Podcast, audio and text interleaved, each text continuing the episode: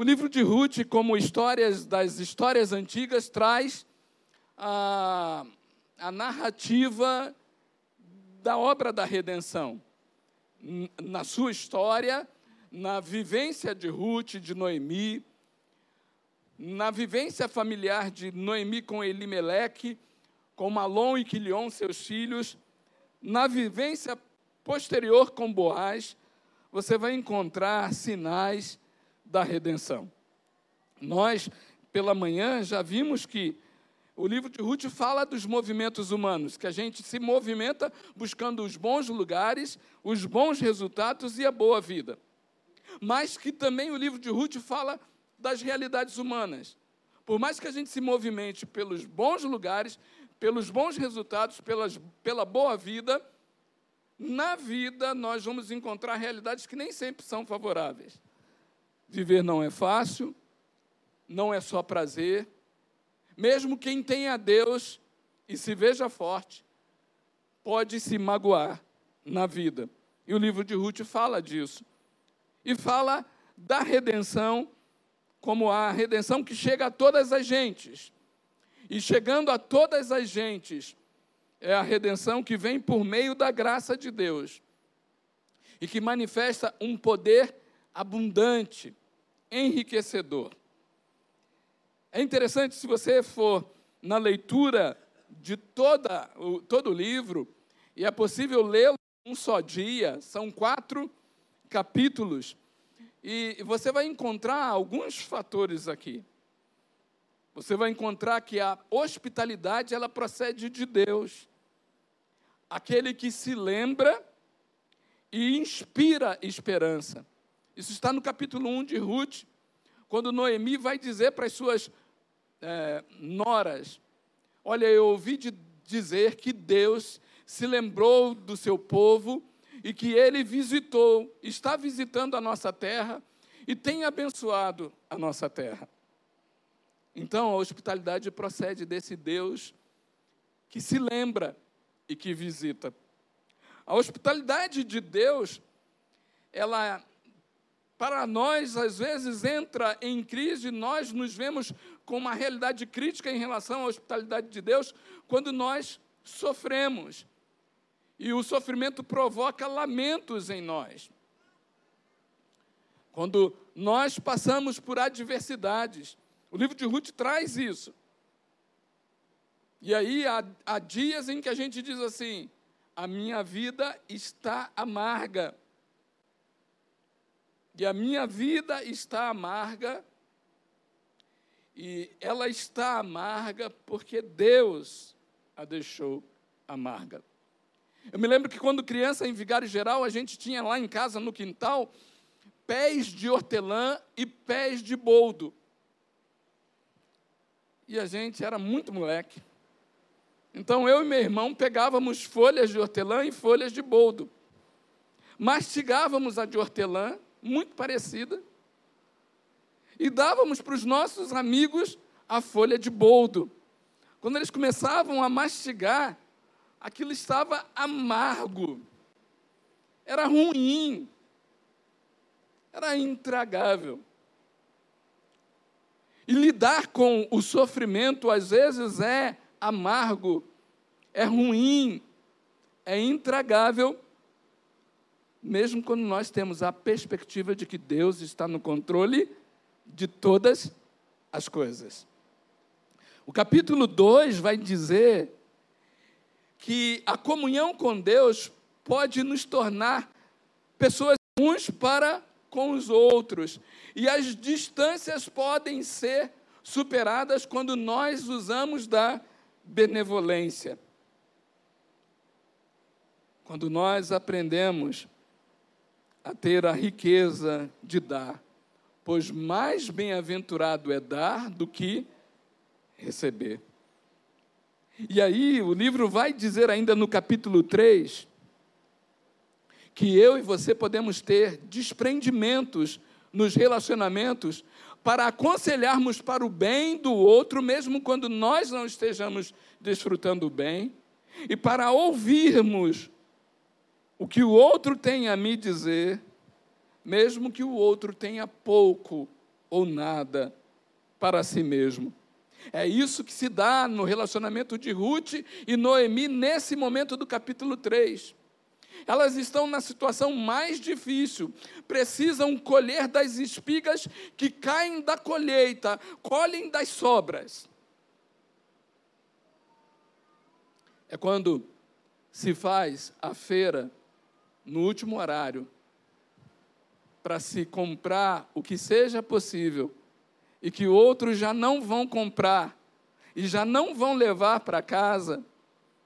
E então é possível chegar ali e pagar pouco para poder levar para casa e ter alguma coisa para comer.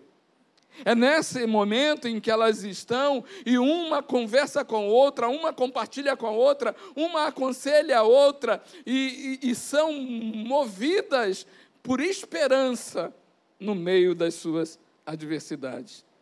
E aí, no capítulo 4, nós vamos encontrar uma coisa belíssima, que é o acolhimento sempre será mais doce quanto amargo seja o sofrimento. Eu queria que você guardasse isso. O acolhimento sempre será mais doce quanto amargo seja o sofrimento. O sofrimento era amargo na história de Noemi e de Ruth.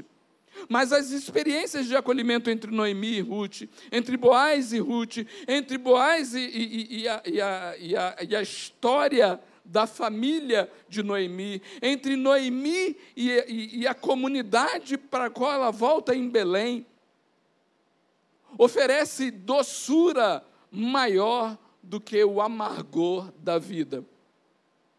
Nós precisamos acreditar nisso, porque isso é redentivo e isso mostra saídas para o dia a dia, como procedendo de Deus quando nós somos acolhedores uns com os outros, eu ouso dizer que todo acolhimento sempre será mais doce do que o amargor de, do sofrimento.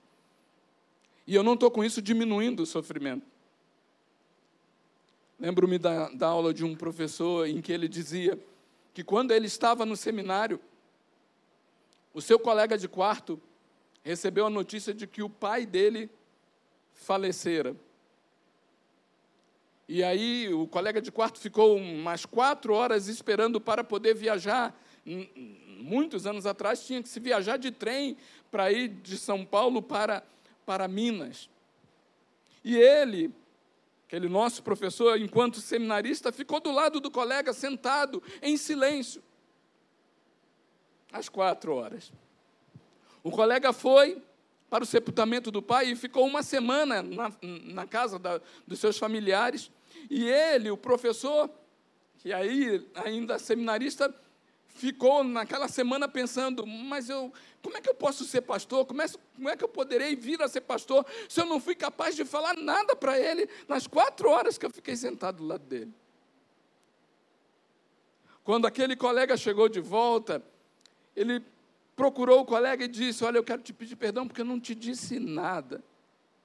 E o colega disse: Não me peça perdão. Você me disse muito com as quatro horas que você ficou sentado ao meu lado, comigo. Então, o livro nos traz a hospitalidade e o acolhimento, e o livro nos traz a hospitalidade e a benevolência que pode ser transformadora. Já vimos pela manhã sobre o acolhimento, e eu quero falar um pouco mais nessa noite sobre essa benevolência que pode ser transformadora. Sermos hospitaleiros, sermos xenófilos, amigos daqueles que nos são estranhos, aqueles que são estrangeiros, aqueles que são diferentes de nós. Sermos capazes de estar ao lado e de acreditarmos que a benevolência é transformadora. E a benevolência ela é transformadora porque ela é inspirada em Deus. Quando Noemi diz para Boaz: Como tu podes usar de tanta benevolência para comigo?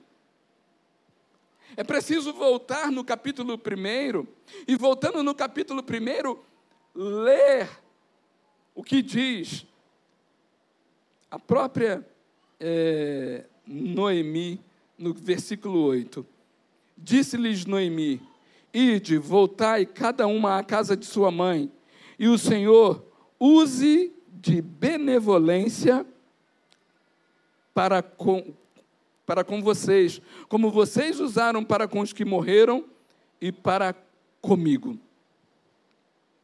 E ela faz isso porque no versículo 6 está dito que Noemi se dispõe com suas noras a voltar para a terra de Moabe, porquanto nesta ou, ou, da terra de Moabe, porquanto nesta ouviu que o Senhor se lembrara do seu povo, dando-lhe pão.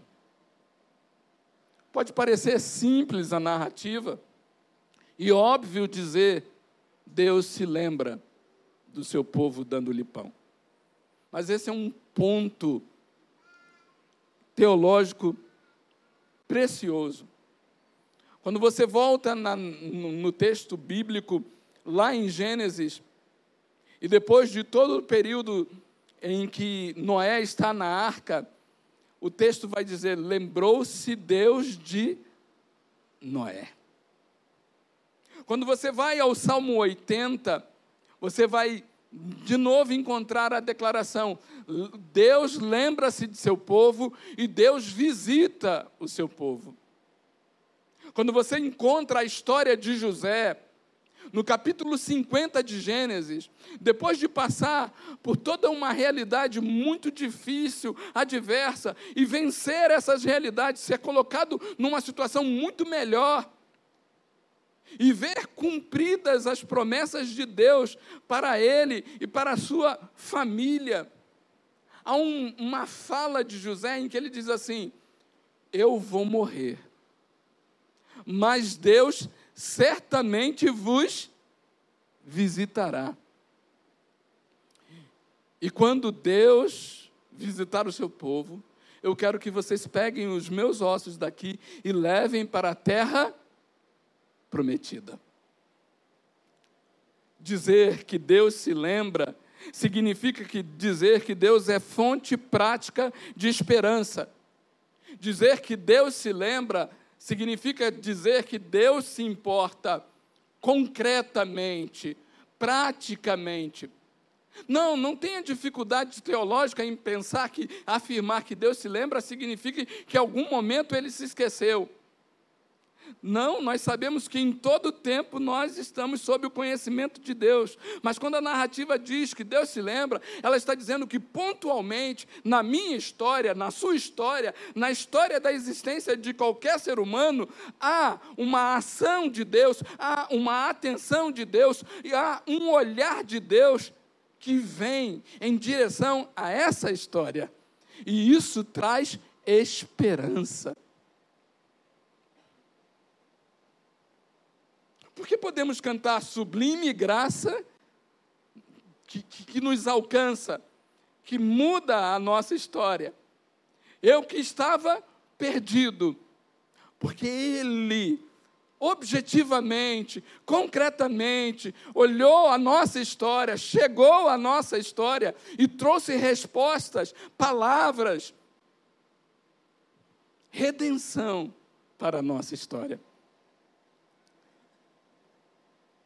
Ter a ideia desse Deus que se lembra, desse Deus que visita, é ter a ideia do Deus que age.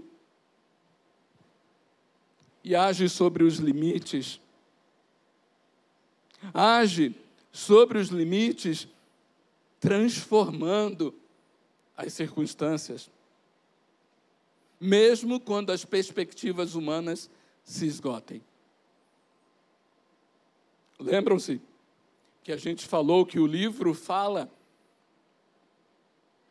de que, por vezes, a hospitalidade de Deus é colocada em xeque, é, é, é, é, sofre a crítica da nossa relação com Ele por conta do sofrimento, por conta do lamento que o sofrimento produz em nossa vida.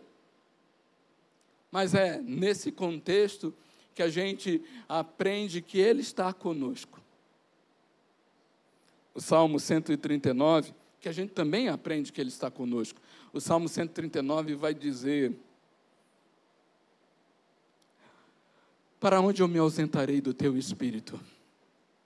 Para onde eu fugirei da tua face? Se eu subo aos céus, lá estás. Se eu fizer a minha cama no mais profundo abismo, ainda lá me haverá de guiar a tua mão e a tua destra, a tua companhia, a tua presença, ela me sustentará. Então, é possível caminhar em benevolência porque Deus é benevolente. Porque Deus se lembra. Porque Deus se importa. Porque Deus visita. E o quanto isso pode trazer bem para mim e para você? O que, que nos motiva a orar, a não ser sabermos que somos acolhidos pelo Deus que ouve e responde as orações. E que nos motiva a lidar com aquilo que tão pesado está na nossa vida, a não ser sabermos que podemos ser alcançados pelo poder de Deus, transformando as nossas realidades. E qual a importância disso? é que essa benevolência transformadora que vem da inspiração de Deus, ela pode ser vivida por mim e por você na comunhão com Deus. Eu e você podemos ser benevolentes no nosso cotidiano. É possível cultivar a atitude de abençoar. É possível cultivar a atitude de proporcionar generosidade de valorizar o que é essencial. E isso está aqui na história de Ruth, de Noemi, de Boaz. Quando nós olhamos algumas das atitudes, Boaz vai dizer para os seus servos: deixem que ela pegue, e quando vocês estiverem colhendo, tirem algumas e deixem que algumas dessas espigas caiam, para que ela possa colher um pouco mais e levar um pouco mais para a sua casa. Isso é generosidade. Isso é dizer: o que eu tenho, eu não quero pura e simplesmente acumular para que seja sempre meu e só para mim. Isso significa dizer: o que eu tenho é tão suficiente que eu posso partilhar com os outros. Mas, pastor, eu não tenho muito materialmente.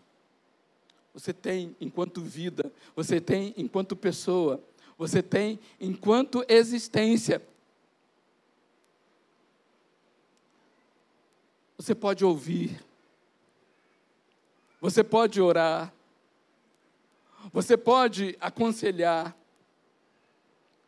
você pode se importar, você pode cooperar, você pode se envolver, você pode dispor do seu tempo, você pode, de diversas maneiras, ter generosidade. E, com isso, oferecer, viver a benevolência por fruto da comunhão com Deus. E sendo benevolente, você cultiva o desejo de abençoar você cultiva o desejo de ver no outro a manifestação do bem que procede de Deus.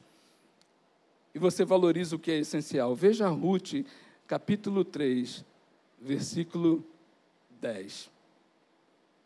É quando Ruth vai deitar-se aos pés de Boaz, e ela, deitando-se aos pés de Boaz, ele diz a ela: Bendito sejas tu do Senhor, minha filha. melhor fizeste esta última benevolência que a primeira, pois não fostes após jovens, quer pobres, quer ricos. É preciso entender o contexto aqui.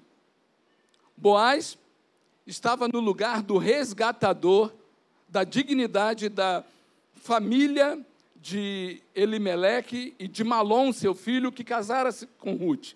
A lei judaica dizia que, uma vez morrendo o esposo e não havendo filho, o parente mais próximo deveria assumir a responsabilidade de dar descendência.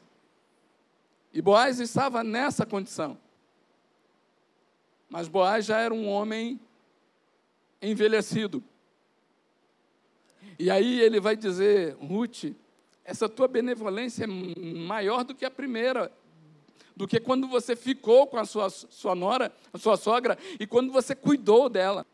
Como muda a história de Ruth, como muda a história de Noemi, traz a redenção através do resgatador, que no caso da história é Boaz, que no caso da história humana é Cristo Jesus, e é interessante porque você vai pegar o, a, o nome Ruth, é um dos quatro nomes femininos que aparecem na genealogia de Jesus, pontuando exatamente a ação transformadora, redentora de Deus e que nos diz que Deus que redime a nossa história, coloca a nossa história dentro da história dele, para que através da nossa história haja uma missão que abençoe tantas outras histórias.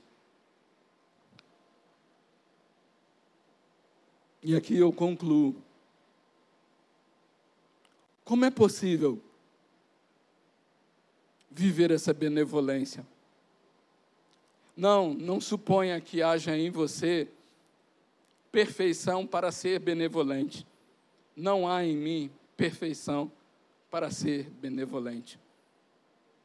Mas entenda que é possível viver a benevolência por meio da obediência amorosa a Deus na vida do próximo.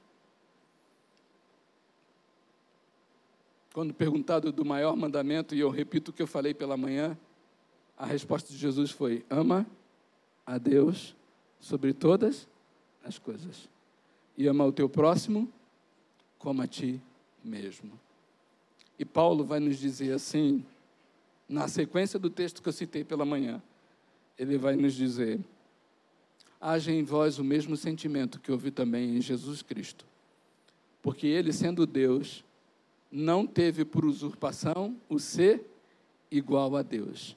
Antes a si mesmo esvaziou, tornando-se em semelhança humana. E foi obediente até a morte e morte de cruz.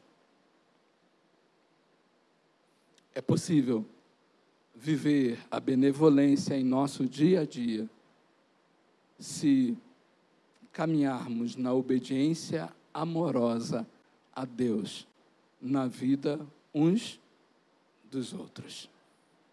Que Deus assim use a nossa vida. E nessa noite, nós somos inspirados, chamados, convocados, comissionados pela mesa que está posta e que diz que Deus amou o mundo de tal maneira que deu o seu Filho unigênito, para que todo que nele crê não pereça, mas tenha a vida eterna. A mesa que nos inspira a olhar para Cristo e ouvi-lo dizendo: Isto é meu corpo, que é dado por vós. Comei em memória de mim. Isto é meu sangue derramado por vós. A mesa, então, que nos inspira a olharmos uns para os outros e dizermos: meu irmão, há entre nós uma aliança de sangue, de morte, vida e cruz. Por isso, eu quero ser teu companheiro de jugo. orar contigo, andar contigo, me alegrar contigo. Conte comigo.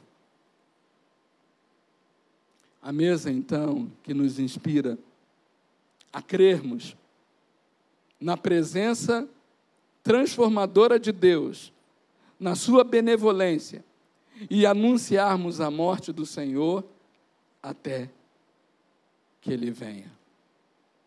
A mesa que, por fim, nos inspira a sabermos que um dia todos juntos estaremos com Ele celebrando, bebendo do fruto da videira no reino do Pai. Que essa benevolência seja manifesta em nosso dia a dia, pela graça de Deus. Nos curvamos diante de Ti, Senhor.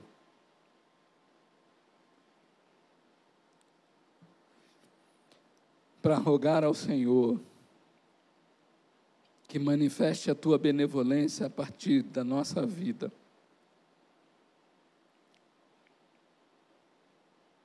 Espírito Santo de Deus, que a nossa essência como igreja se manifeste em nossos cultos, mas também para além de nossos cultos, sendo nossa vida uma expressão concreta do teu amor.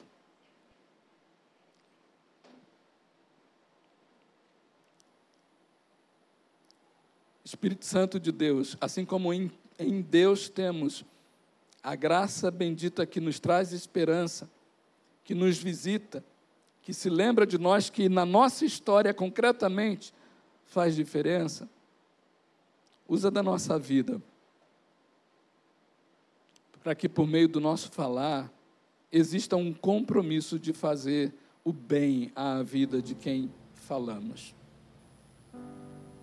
Para que por meio do nosso ouvir exista o mesmo compromisso de manifestar o bem. Para que por meio do nosso agir nas relações exista o compromisso de sermos benevolentes de valorizarmos o que é essencial para muito além do que é apenas aparente. De sermos generosos, de compreendermos que o pouco que temos ou somos é usado por ti de forma abundante na vida do nosso semelhante. Assim, Senhor, nos traga a uma condição de oferecer doçura para muito mais que o amargo que possa estar presente na dor, na história, na realidade de nosso irmão, de nosso próximo, de nosso semelhante. Nós oramos em nome do nosso benevolente Salvador, Redentor, Jesus Cristo, que suportou a cruz, não fazendo caso da vergonha da cruz, mas a levando sobre si, para que nele sejamos sarados em nome de Jesus. Em nome de Jesus. Em nome de Jesus. Amém.